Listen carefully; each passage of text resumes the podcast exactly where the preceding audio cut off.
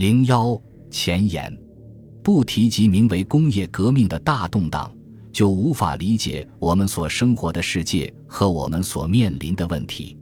但是，工业革命仅是最后阶段，是公元第二个千年的那前七百多年欧洲历史发展的必然结果。本书旨在对人类发展做一个最新的、文献充分的总结。而我们生活于其中的世界，正是从中出现的，伴随着所有的幸福和苦难。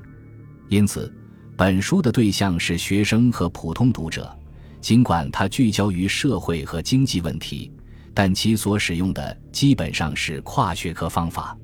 这种双重矛盾可能会有助于说明其中的一些独特性。本书力求保持行文的适度简洁。为读者提供精确的参考资料、丰富的统计材料以及大量的书目信息，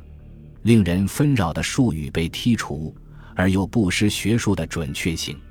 与此同时，经济和社会分析的逻辑工具也被清晰地阐述出来，而不是被视作理所当然或被隐蔽在叙述的组织中，以其有助于经济学专业的学生探究经济理论和经济史之间的联系。同时使外行熟悉当代社会科学的一些基本工具。本书由两部分组成，在上篇中，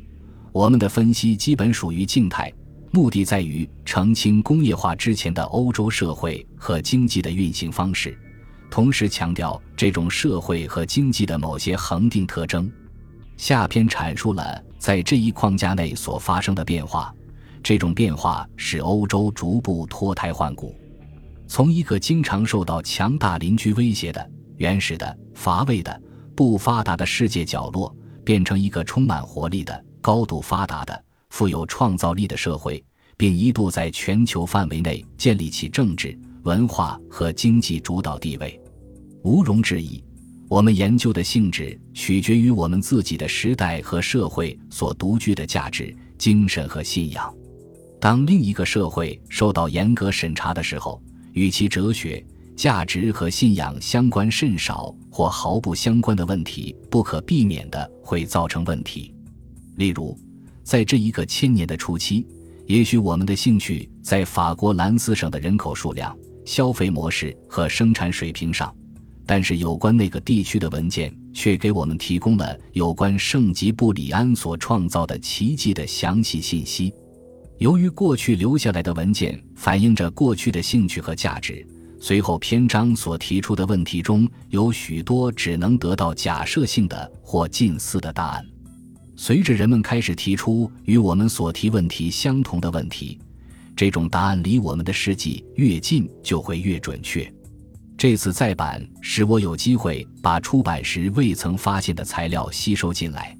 并根据读者和评论家的建议对材料加以修订。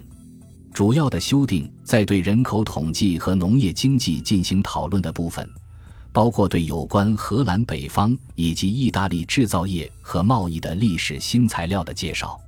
马尔切拉库伊和阿里德库伊小姐把意大利原文译成英文。罗伯特伊基欧对本书做了细心的编辑，并对其进度予以把关。这英文第三版中所包括的全部附加资料都是由克里斯托弗·伍德尔翻译的，与加州伯克利。